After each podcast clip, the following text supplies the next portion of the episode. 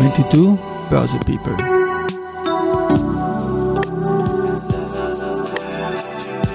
In summer 22. Presented by Management Factory.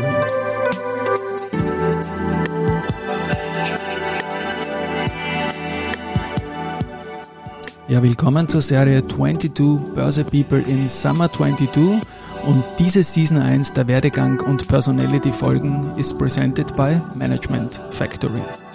Mein Name ist Christian Drastil, ich bin der Host dieses Podcasts und mein heutiger Gast ist Laura Eck. Sie ist Geschäftsführerin der Austrian Angel Investors Association und Mitglied im Startup Beirat der Regierung. Mit ihr werde ich mich auch auf die Suche nach einer Schnittmenge zwischen Startups und der Börse begeben. Herzlich willkommen, Laura, bei mir im Studio. Hallo, freue mich hier zu sein. Ja, ich finde es super, da wir, ich meine, wir kannten uns ja noch gar nicht, so ein bisschen über LinkedIn nur. Und dass das so schnell auch geklappt hat. Und ich bin auch urstolz auf mich jetzt mal, dass ich diesen Vorspann mit Austrian Angel Investors Association hingekriegt habe überhaupt. AAIA, ein Vehikel aus der Startup-Welt. Und ich, wir werden gemeinsam probieren, eine Schnittmenge auch herauszuarbeiten zwischen der Wiener Börse und der Startup-Welt. Und du vertrittst dir als sehr, sehr junger Mensch ähm, auch die Startup-Welt in der österreichischen Bundesregierung über den neuen Beirat. Da kommen wir noch dazu. Ich möchte aber zu Beginn beginnen. Wie bist du zu dem Thema Investieren, Startups, Börse im weitesten Sinne als junger Mensch gekommen? Was waren deine ersten Berührungspunkte? Ähm, meine ersten Berührungspunkte mit dem Thema Entrepreneurship waren eigentlich in meinem Werdegang einmal an allererster allererster Stelle an der Universität. Ich habe auf einer Fachhochschule studiert in Innsbruck und hier haben wir an unseren ersten Startup-Ideen gearbeitet und so ein bisschen einen Einblick bekommen. War jetzt nicht der Hauptfokus, aber eben eine der Richtungen, die man dann einschlagen konnte, neben vielleicht einer klassischeren Consulting-Karriere, die einem recht oft nahegelegt wird in einem Betriebswirtschaftsstudium und habe mich aber dann eben für den Bereich Venture Capital sehr interessiert und bin dann auch direkt nach dem Studium, eigentlich auch im Rahmen eines Praktikums, ähm, zu einem Wiener Deep Tech Fonds gekommen, Apex Ventures. Habe ich in deinem Lebenslauf gesehen. Also Apex ist ein großer Name eigentlich und sicher spannende Erfahrung gewesen. Nochmal kurz zurück in die Fachhochschule. Also es war die Lehrkraft, die da damals einen, offenbar passenden Themenspektrum vorgegeben hat. Und das hat euch als junge Leute finanziert, äh, finanziert fasziniert. Und du bist dabei geblieben, nehme ich an, oder? So ungefähr. Genau, wir hatten so eine Art Modul Entrepreneurship. Mhm ähm, war jetzt nicht extrem umfassend, aber zeigt zu, zumindest schon mal Wege auf. Und das ist auch das, was wir vielleicht auch noch mehr im österreichischen Schul- und Universitätssystem brauchen, einfach das Thema Entrepreneurship reinzubringen als eines der Optionen, die man danach einschlagen kann. Das wird leider noch immer viel zu wenig gemacht. Und es gibt noch genug Personen, vor allem junge Personen in Österreich, die gar nicht dran denken, dass sie gründen könnten. Und Apex Ventures, was waren dann in diesem Jahr, wo du dort tätig warst, deine, deine Aufgaben? Was hat dich da fasziniert? Was hast du gemacht dort? War sehr spannende Zeit. Der Fonds war noch recht in der Anfangsphase. Es gab auch nur einen kleineren Fonds am Anfang, wo ich dazugestoßen bin. Also die Aufgabenfelder waren sehr umfassend, von ersten Gesprächen mit Startups, ähm, wirklich gezielte Startup-Suche. Dadurch, dass es ein Deep Tech-Fonds war, ist es gar nicht immer so leicht, wirklich spannende Investment-Targets zu finden. Ähm, auch sehr viel im Bereich Community Building, Marketing, Austausch mit Co-Investoren, Investorinnen, also sehr umfassend unterschiedliche Aufgaben, die eben alle das Ziel gehabt haben, möglichst spannende Startups zu finden und den Investitionsprozess zu begleiten. Und dann ist es ja bei dir relativ rasch schon, wenn ich das richtig sehe, in Richtung äh, Austrian Angel Investors Association gegangen. Die AAIA, wie spricht man das eigentlich aus in der Kurzform? Der ist so ein bisschen der Zungenbrecher ja. der österreichischen Startup-Szene. Wir nennen es AIA. Okay, also AIA, da gibt es so ein Lied irgendwie, AIO von den, von den Bee Gees. kurz einfach aneinandergereiht. Genau. Ähm, ein bisschen ein komplizierter Name für eigentlich was, was gar nicht so komplex ist, was wir machen. Wir sind ähm, der Partner für Frühphasenfinanzierung. Also wir kümmern uns konkret um Business Angel. Das sind Personen, die nicht nur mit Kapital unterstützen, sondern vor allem mit Netzwerk, Know-how, wirklich junge Gründer, Gründerinnen begleiten. Davon gibt es zum Glück recht viele Personen in Österreich, die das machen. Wir haben jetzt über 250 Mitglieder. Bei uns ist ein Verein, und wir unterstützen recht umfassend, wenn es ums Thema Vernetzung geht, auch Aus- und Weiterbildung und natürlich das Zusammenbringen zwischen Unternehmen und Investoren. Und wie war jetzt dein Werdegang? Du bist jetzt Managing Director, mhm. bist Geschäftsführerin. Wie ist das losgegangen, dieser Weg zur Chefin quasi?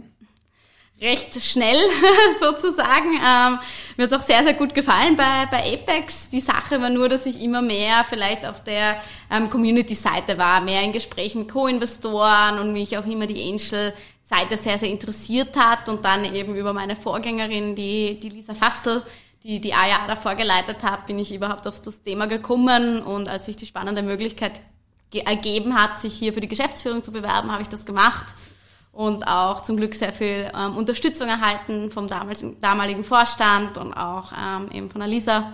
Und das hat sich dann zum Glück alles sehr gut gefügt und könnte nicht glücklicher sein über die Entwicklung. Wenn ich mich recht entsinne, hat auch da der Hansi Hansmann da eine mhm. große Funktion in früheren Jahren gehabt. So fünf, sechs Jahre ist das her. Gibt es den noch irgendwie im Umfeld? Arbeitest du mit ihm zusammen? Ich meine, er ist ja doch ein Gesicht der Branche in Österreich genau sehr eng. Der, der Hansi war auch bis vor einem Jahr Präsident der AJA. Der hat das über sieben Jahre sehr intensiv begleitet, auch wo es noch in den Kinderschuhen gesteckt ist sozusagen. Der neue Präsident ist jetzt der Niki Futter, auch ein sehr erfahrener Business Angel. Und ähm, wir sind natürlich immer noch im sehr engen Kontakt mit dem Hansi, der auch regelmäßig auf AJA-Veranstaltungen ist oder wir sonstige Themen im, im Austausch sind und auch in Kontakt stehen. Mir ist ja die AFCO seit Jahren noch ein Begriff irgendwie die Venture Capital Association oder Organization mit O hinten halt.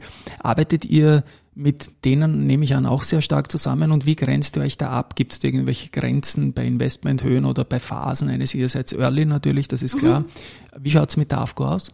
Genau, grundsätzlich in der ARA geht es um Frühphasenfinanzierung, geht es um Business Angel und auch Venture Capital Fonds, die Frühphase investieren, also ungefähr Investitionsrunden bis eine Million Euro, maximal eineinhalb Millionen Euro, also Pre-Seed, Seed-Runden würden wir sagen, bei der AFCO geht es dann eben eher ein bisschen spätere gelagerte VC-Funds und auch Private Equity und auch Richtung Thema Mittelstand.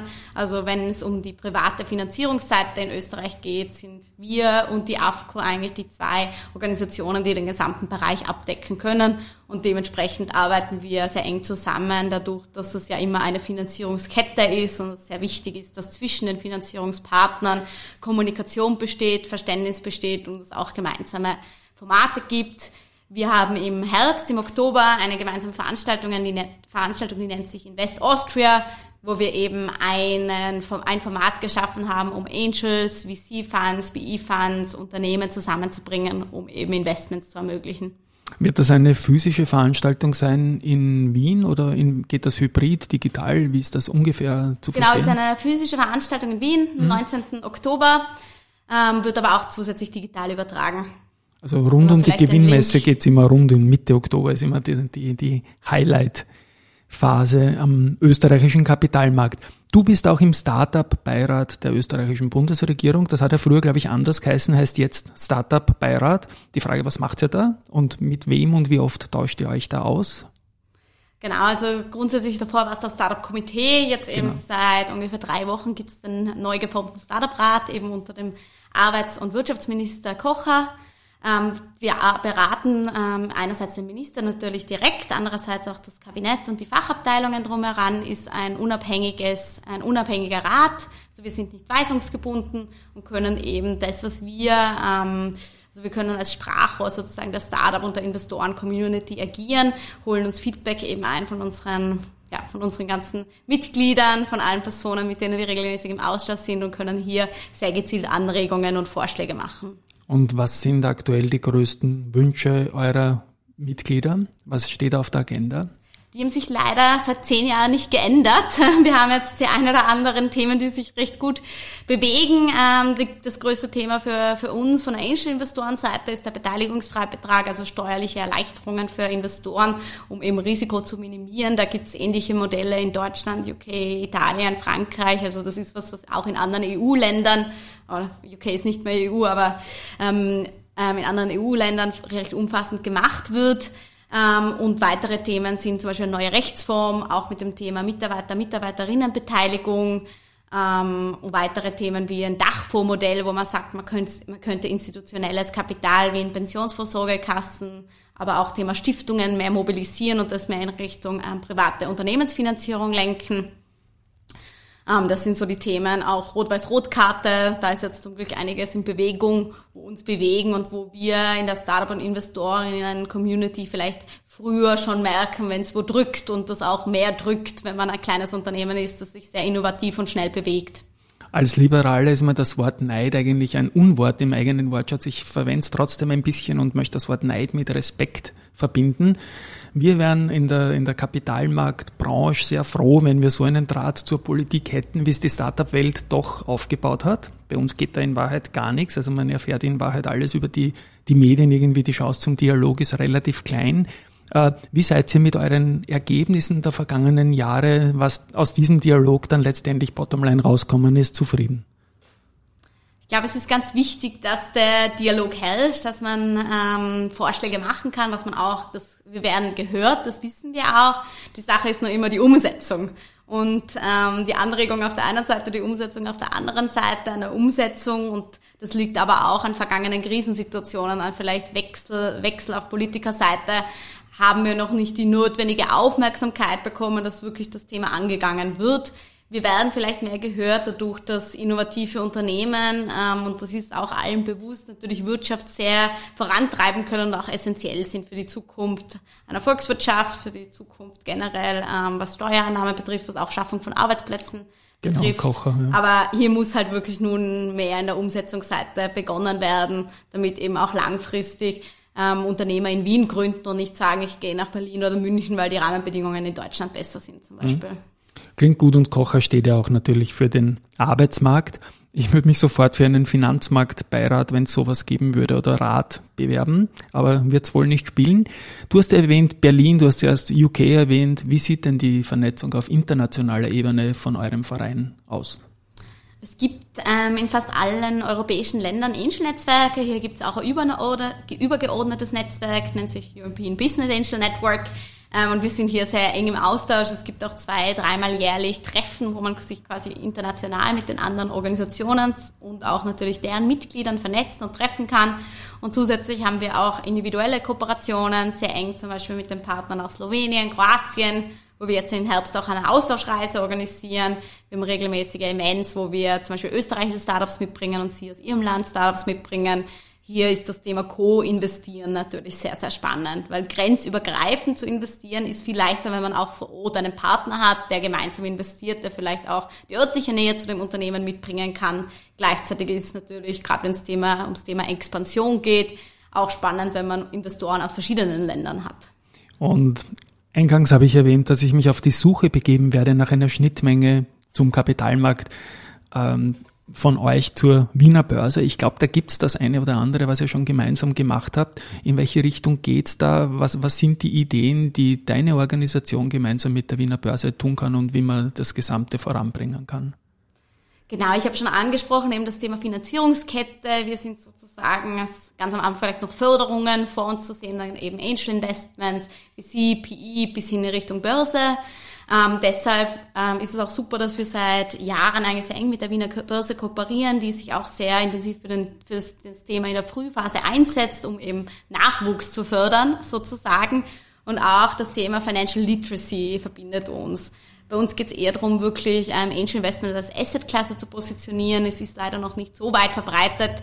Weiß nicht, wie viel Prozent auch Aktien besitzen, zum Beispiel vor allem Österreicher, Österreicherinnen. Bei Startup Investments ja. sieht es noch ganz anders aus. Hier muss noch viel mehr kommuniziert werden, weil nur wer irgendwie Anteile an Unternehmen, speziell österreichischen Unternehmen besitzt, kann auch langfristig von der hoffentlich positiven wirtschaftlichen Entwicklung profitieren. Und das ist was, was uns auch mit der Wiener Börse verbindet. Jetzt bist du ja selbst auch, das habe ich den Medien entnommen, eine Investorin über ein eigenes Unternehmen. Ihr habt ROI oder I, äh, Roy, Roy, Roy Return on Investment oder was auch immer.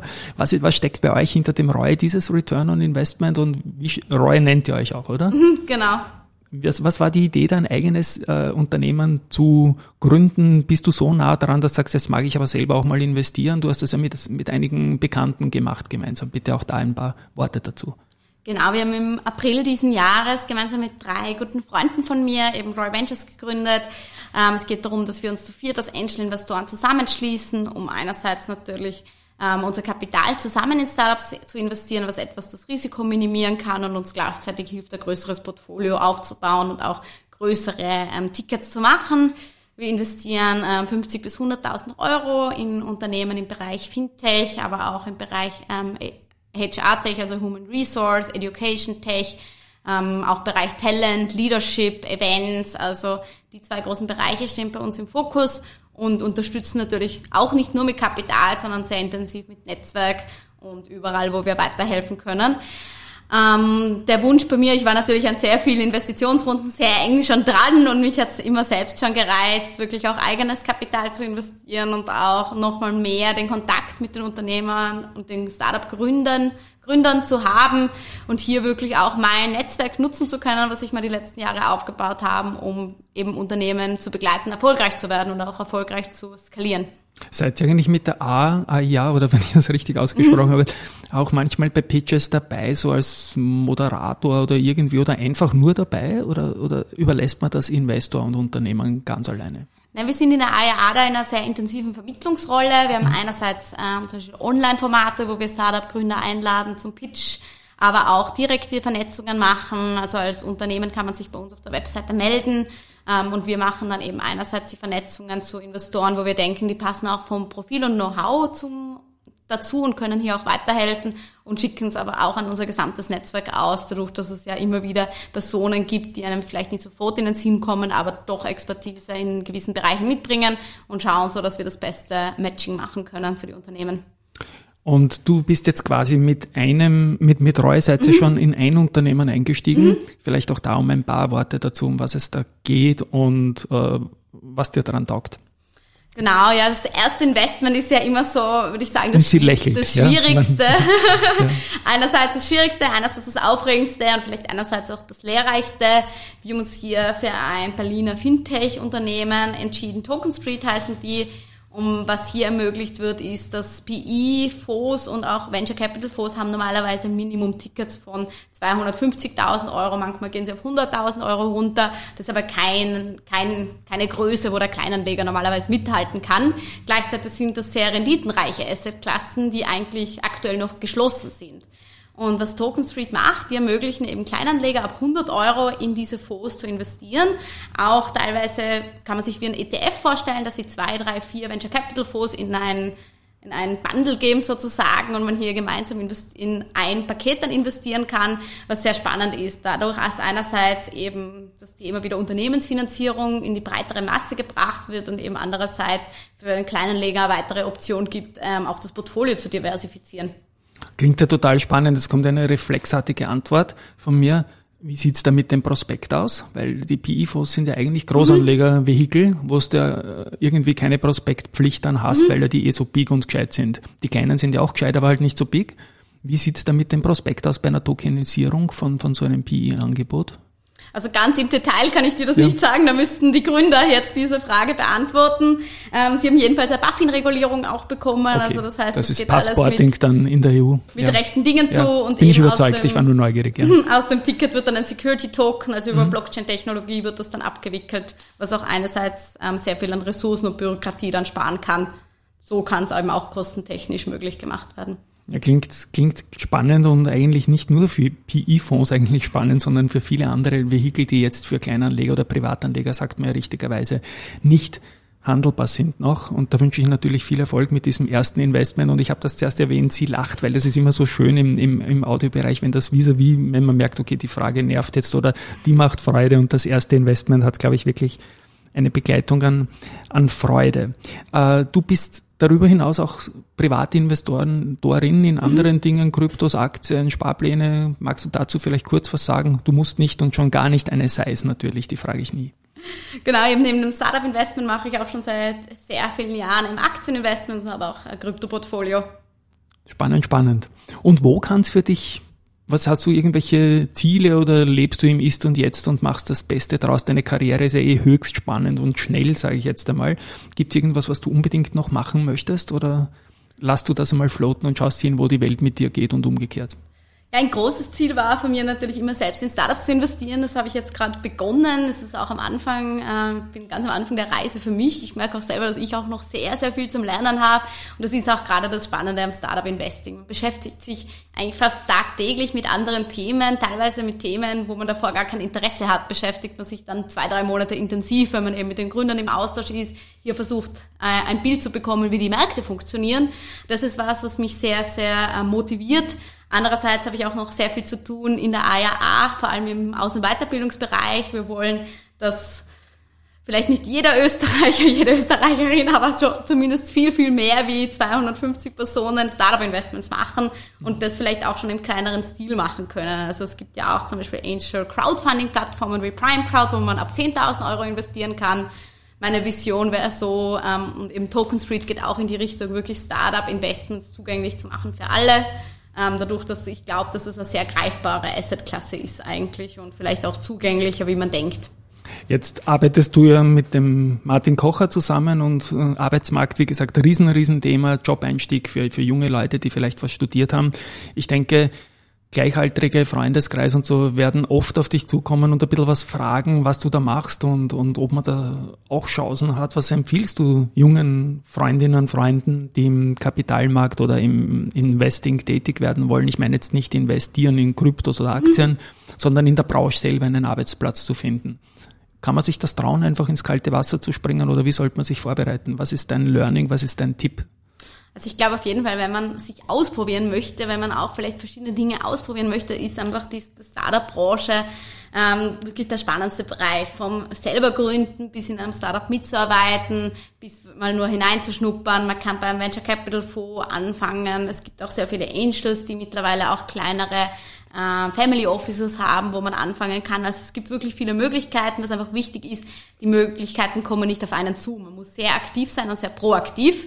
Gilt aber auch generell dann für die gesamte Arbeit. Also wenn man sich erfolgreiche Gründer, Gründerinnen anschaut, denen ist das Glück nicht zugeflogen. Die haben sehr hart dafür gearbeitet, Initiative ergriffen, nachgefasst, sind abgelehnt worden, sind auch gescheitert. Auch das Thema Scheitern ist was, was ganz normal ist in der Startup-Branche. Und ich glaube, wenn man sich das traut, wenn man sich vielleicht auch traut, dass ähm, dass nicht alle Prozesse klar sind, dass vielleicht die Zukunft ein bisschen unsicher ist. Das Ganze bringt sehr viele Möglichkeiten mit. Und was das Schöne ist, man kann sehr schnell aufsteigen. Man muss nicht fünf bis zehn Jahre warten, bis man eine gewisse Position erreichen kann, wie vielleicht in anderen traditionelleren Unternehmen. Wenn man gut ist, kommt man auch schnell weiter und Talent wird sehr intensiv gefördert und man sticht auch schnell heraus, wenn man eben Zusatzeinsatz zeigt.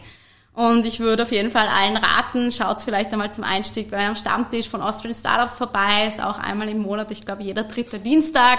Ähm, Gibt es auch in, in, verschiedenen Bundesländern in Österreich äh, ähnliche Formate. Also hier mal wirklich den, den Anschluss zu finden. Es gibt auch in jedem Bundesland in Österreich Startup-Organisationen, ähm, eben Events, erste Formate, wo man mit dabei sein kann. Also auf jeden Fall mal reinschnuppern, schauen, ob es was ist und eben Möglichkeiten ergreifen. Und ich nehme an, auf eurer Homepage wird auch das eine oder andere zu finden sein. Das werde ich dann natürlich in den Shownotes verlinken. Ah, ah ja, oder ich, ich tue mir einfach schwer.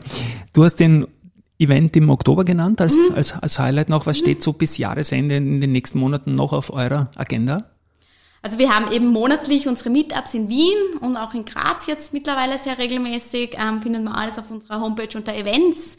Und vielleicht noch ein Call to Action zu allen Personen, die das hören, die vielleicht sich auch im Startup-Bereich ausprobieren möchten. Sehr gerne melden jederzeit, auch über unsere Website äh, ein Call einfach mit mir buchen und einmal reden, was es für Möglichkeiten gibt, mal bei einer unserer Veranstaltungen einfach unverbindlich vorbeischauen und ähm, wirklich die Möglichkeit auch annehmen, dass man hier Unternehmer, Unternehmerinnen unterstützen kann.